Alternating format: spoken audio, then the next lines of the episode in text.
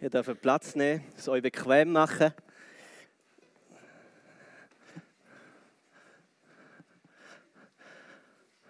Und ich würde gerne äh, mit einem Gebet starten.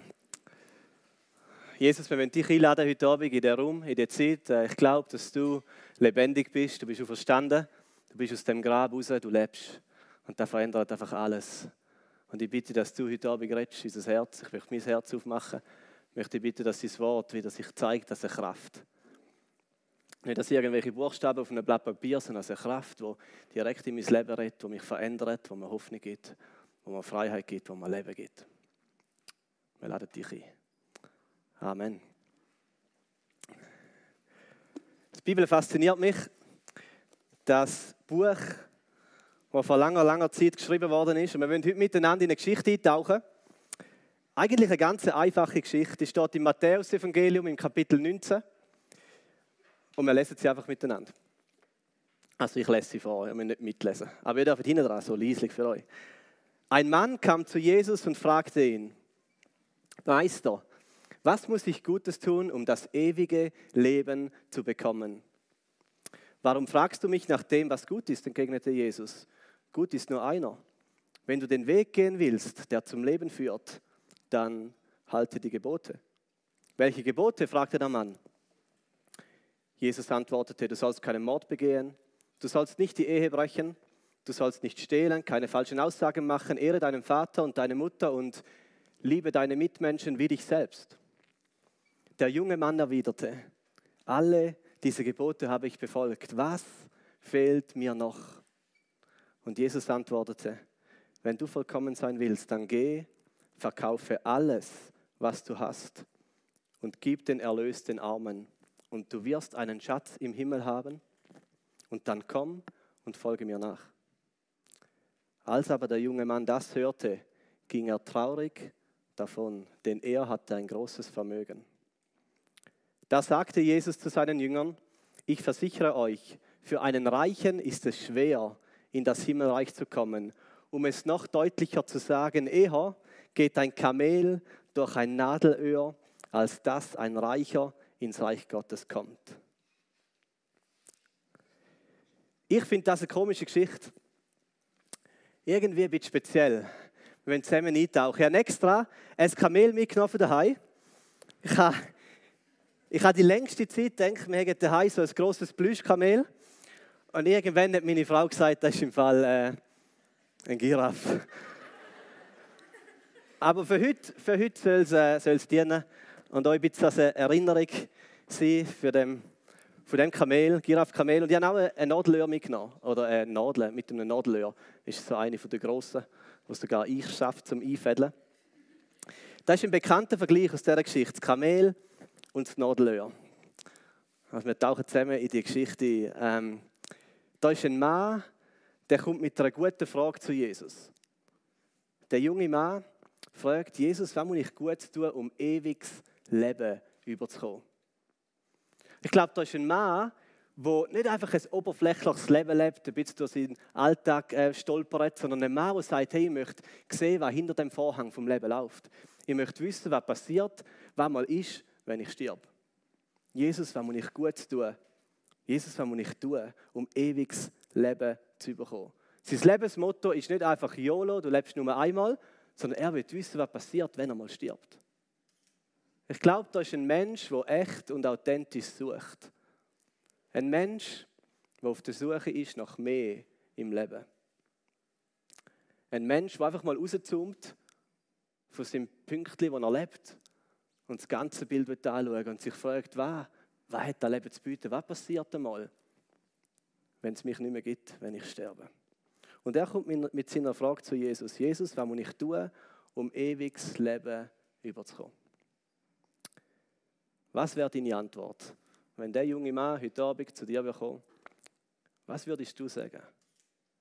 Wenn du Christ bist, dich als Christ verstehst, dann wirst du vielleicht ähm, sagen, da ist Gott und da ist der Mensch und zwischen uns zwei gibt es einen tiefen Graben der Graben ist deine Schuld, das entfernt dich von Gott. Aber Jesus ist gekommen, mit seinem Kreuz hat er Brücke gebaut, damit die entfernten Menschen wieder zurück zu Gott kommen können.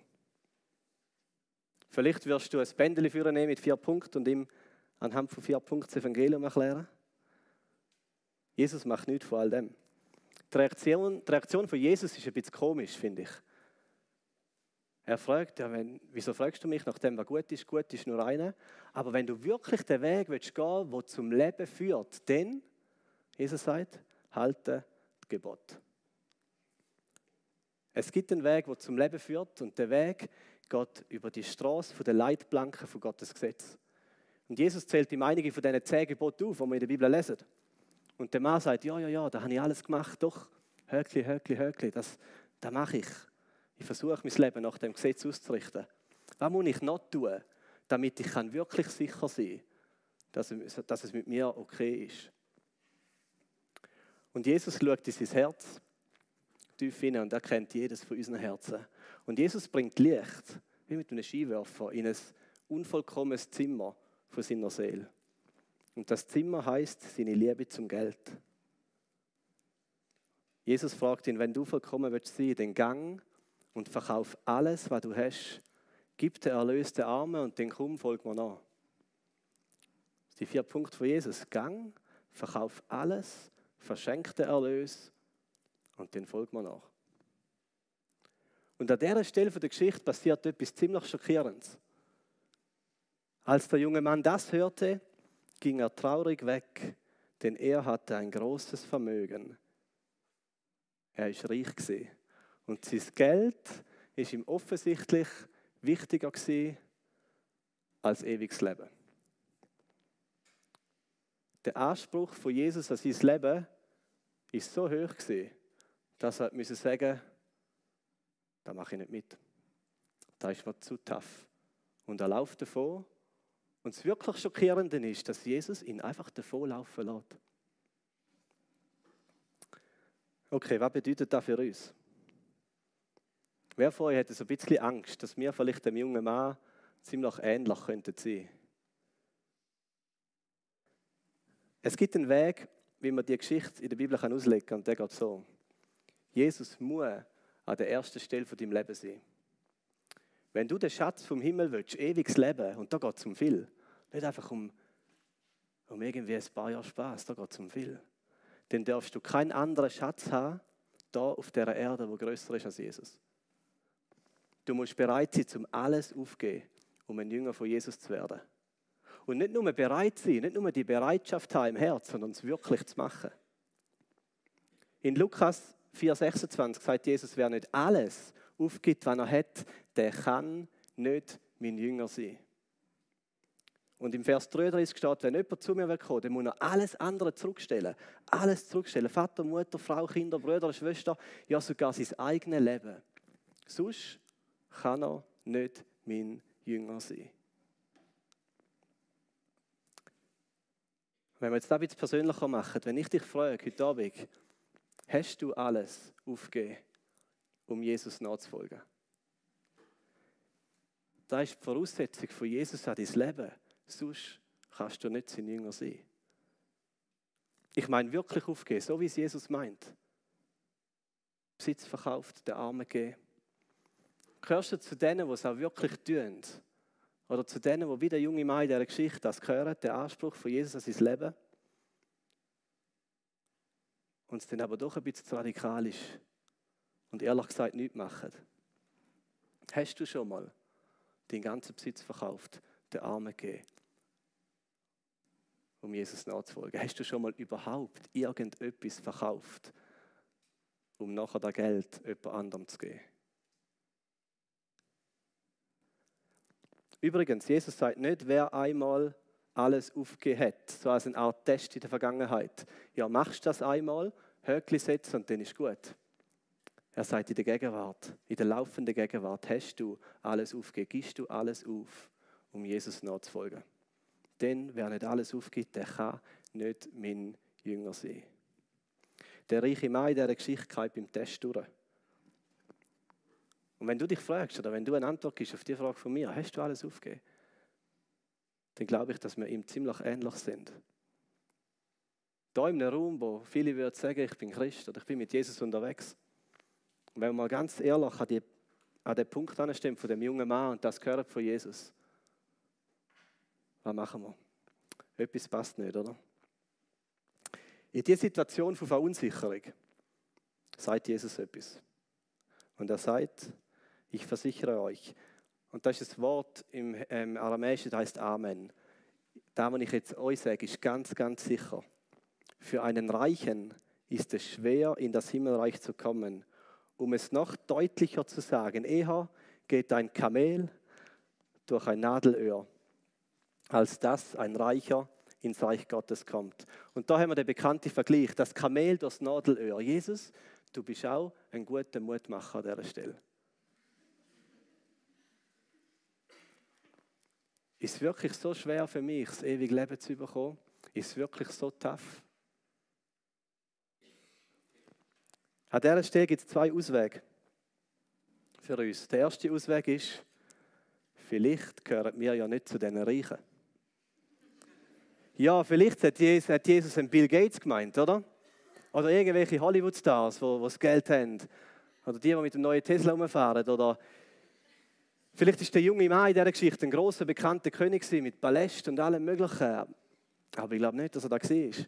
Sehr unwahrscheinlich. Wahrscheinlich war es ein reicher Mann zu der Zeit vor 2000 Jahren ähm, dort in Judäa. Aber verglichen mit uns in der heutigen Zeit sind wir Könige und leben wir wie Könige. Im Vergleich mit dieser Welt, jetzt in der Gegenwart, gehören wir als Schweizer zu den 1% der Reichsten auf der Erdoberfläche. Es gibt eine Homepage, und die sehen jetzt da hinten, die rechnet auf, auf welchem Platz du in der Reichtumsrangliste bist. Nehmen wir an, du verdienst monatlich, bist Schweizer, man sieht es wahrscheinlich nicht so gut, verdienst monatlich äh, 4'500 Franken. Das wäre 60'000 Franken im Jahr mit 13. Monatslohn dann gehörst du zu den 0,62 Prozent der reichsten Menschen auf der Welt. Wenn dein Jahreseinkommen ein bisschen tiefer ist, die, die Studenten sind, das ist dann da, was vielleicht mal wird, am Anfang, nein, 45.000 Franken ist ein tiefes Jahreseinkommen für einen Schweizer. Dann wärst du aber immer noch bei den 1,35 Prozent der reichsten Menschen. Wenn du ein gutes Studium machst und mal 80.000 Franken pro Jahr verdienst, dann gehörst du zu den Top 0,29 Prozent von den privilegierten Top 0,3 Prozent dieser Welt. Also wenn in der Bibel von den Reichen die ist, dann sollten wir ziemlich schnell sagen, ja, da bin ich, da bin ich. Dann sollten wir Toren auftun und sagen, ich lasse zu. Alles andere wäre geküchelt und gelogen. Blöderweise trifft die Geschichte uns jetzt noch um einiges direkt an. Erstens gehören wir nicht zu denen, die alles aufgegeben haben und zweitens gehören wir in die Kategorie reich. Und eher geht das Kamel durch das Nadelöhr, als ich ins Reich Gottes. Und das ist genau, was Jesus in dieser Geschichte, Geschichte sagt. Und es trifft dich und mich. Wer vorher hat ein bisschen Probleme an dieser Stelle, so, fühlt sich ein bisschen aufgewühlt in seinem Frieden, denkt, hey, irgendetwas, irgendetwas ist ein Zeichen. Es gibt einen zweiten Ausweg. Der zweite Ausweg, der mit dem Richtung nicht klappt, ist, eine gute Idee ist einmal einen schlechten Bibelkommentar zu lesen. Es gibt Bibelkommentare, die sagen, dass es in der Jerusalemer Mauer, in der Mauer um Jerusalem herum, ein Tor hat, ein kleines Tor. Und das Tor hat Nadelöhr geheißen. Und wenn ein Kamel auf die Knie gegangen ist und der Reiter sich gebückt hat, dann ist es gerade so durchgekommen. Und so hat Jesus sagen, schau, es ist schwierig, ins Reich Gottes zu kommen, aber mit viel Demut, Gebet und Anstrengung schaffen es einige. Also, was Jesus sagt, ist, streng dich an, wer nicht alles aufgibt, wer nicht 100% nachfolgt. Nur Gott oberst, nur Jesus an erster Stelle. Bist du reich, dann hast du noch einiges schwerer, dann hast du noch viel mehr Einflüsse in deinem Leben, die dich wegziehen wollen. Nur wenige sind auf dem schmalen Weg. Das Tor ist eng, der Weg schmal. Bist du drauf, prüf dich. Hast du alles losgelassen? Bist du ein echter Jünger? Hängst du nur an Jesus oder doch noch an Besitz, Häuser, Reichtum, Ansehen, Freund, Familie? Merkt ihr, was wir in dem Moment probieren? Wir probieren, ein Kamel durch ein Nadelöhr zu quetschen. Wir versuchen uns zu rechtfertigen. Eigentlich sind wir überführt worden an den Punkt, wo wir sagen, ehrlich gesagt, bin ich wieder der junge Mann in dieser Geschichte und schaffen es nicht. Aber wir versuchen, uns ein bisschen durchzuquetschen. Ist ein schlechter Bibelkommentar. Es gibt kein solches Tor in der Mauer von Jerusalem. Gibt es nicht, ist völlig frei erfunden. Und es, es leitet zu einer rechten falschen Auslegung von dieser Geschichte. So schnell verpasst man die eigentliche Absicht von dem, was Jesus möchte sagen. Wenn er möchte sagen, dir und mir, was will er sagen? Was will Jesus sagen? Jesus sagt folgendes. Wenn du willst, mit deiner eigenen Kraft in Gottes Reich zu kommen, dann stell das größte Tier vor, das du dir vorstellen kannst. Und wir würden sagen, der Elefant.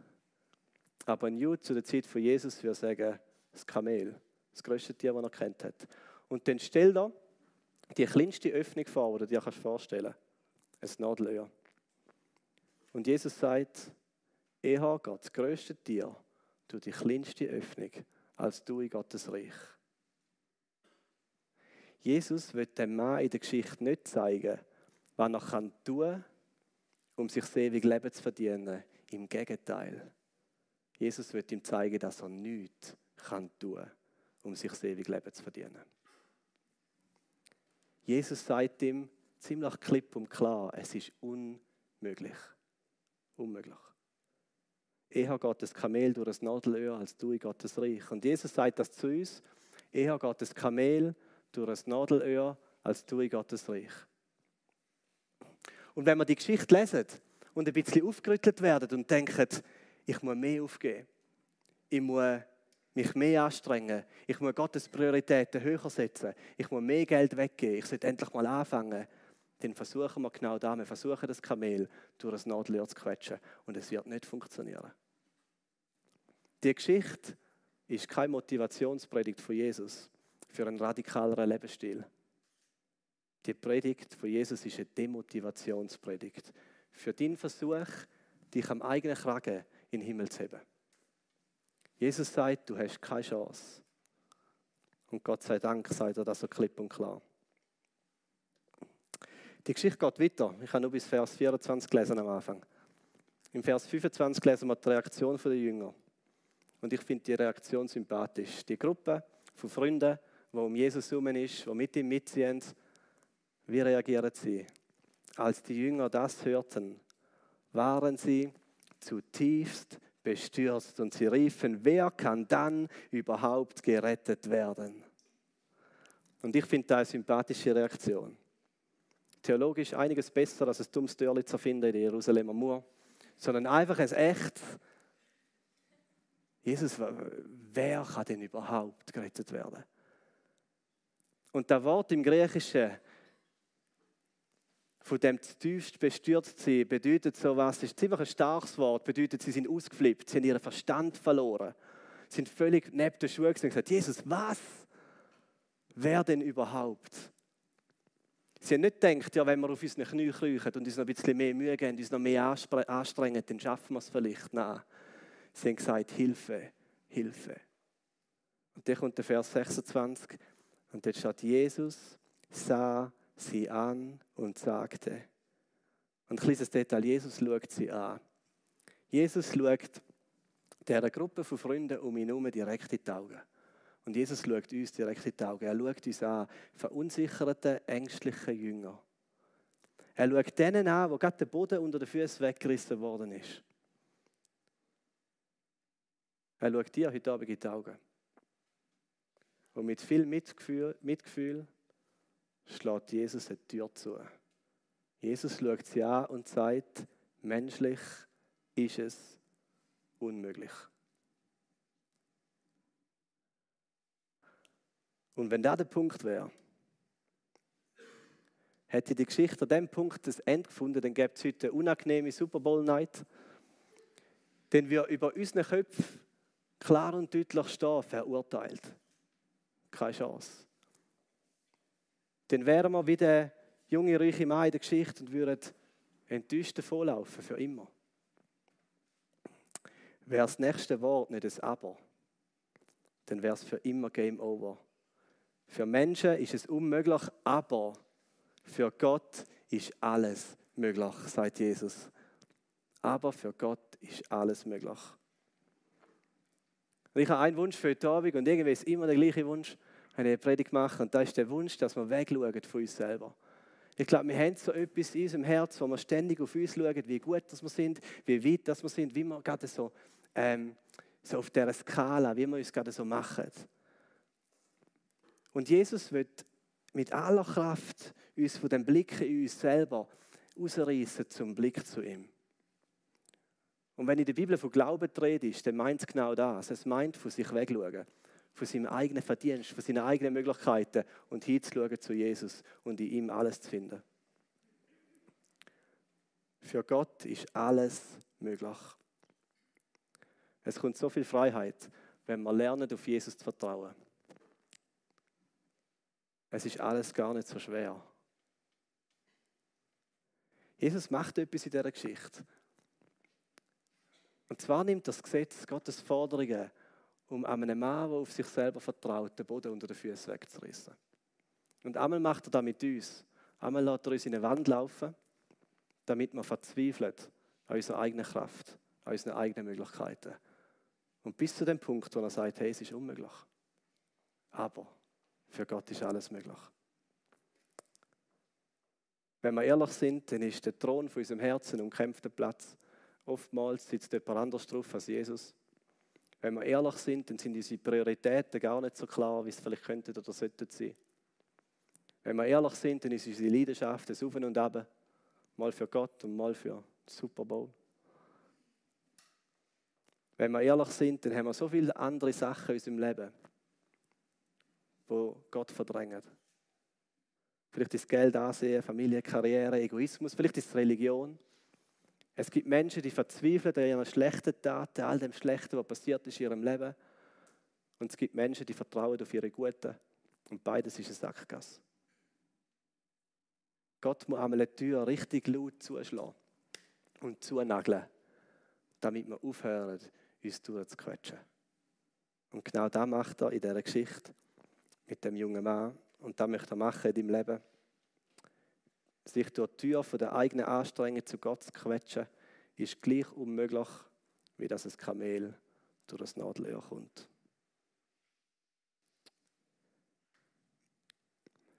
Es gibt nur einen, der vollkommen ist, und sein Name ist Jesus.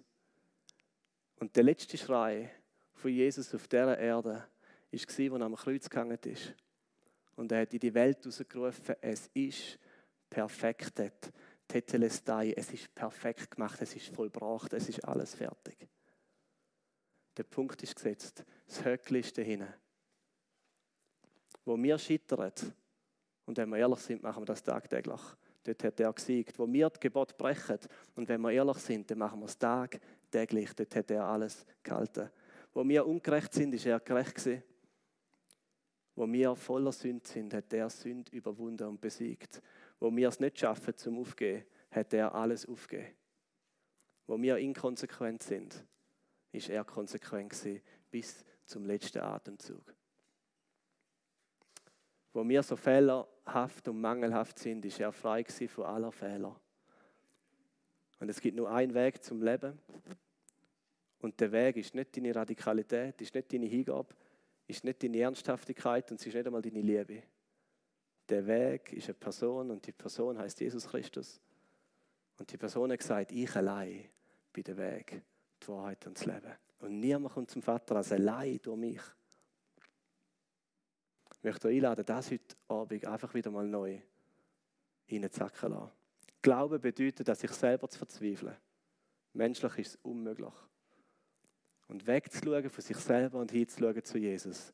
Denn für Gott ist alles möglich. Wenn dafür kommen, ich möchte beten. Danke, Jesus, dass, danke, dass du einmal anders bist, als dass wir dich sehen, dass wir denken. Danke, dass du ähm, uns an uns selber möchtest verzweifeln lassen. Danke, dass du uns hilfst zum Wegschauen von uns selber. Und solange wir auf uns schauen, dann, dann wird es nicht klappen. Dann wird unser Leben anstrengend sein, unser Glauben ein Krampf. Freiheit wird fehlen, Freude wird verschwinden. Danke, Jesus, dass du alles gemacht hast. Danke, dass du gesiegt hast, wo wir scheitern. Danke, dass für dich alles möglich ist. Wir wollen heute Abend einfach im Glauben wieder neu aufschauen zu dir und uns freuen. Ja, wir sind wie der junge Mann, wir laufen davon. Aber danke, Herr, dass für dich alles möglich ist. Amen.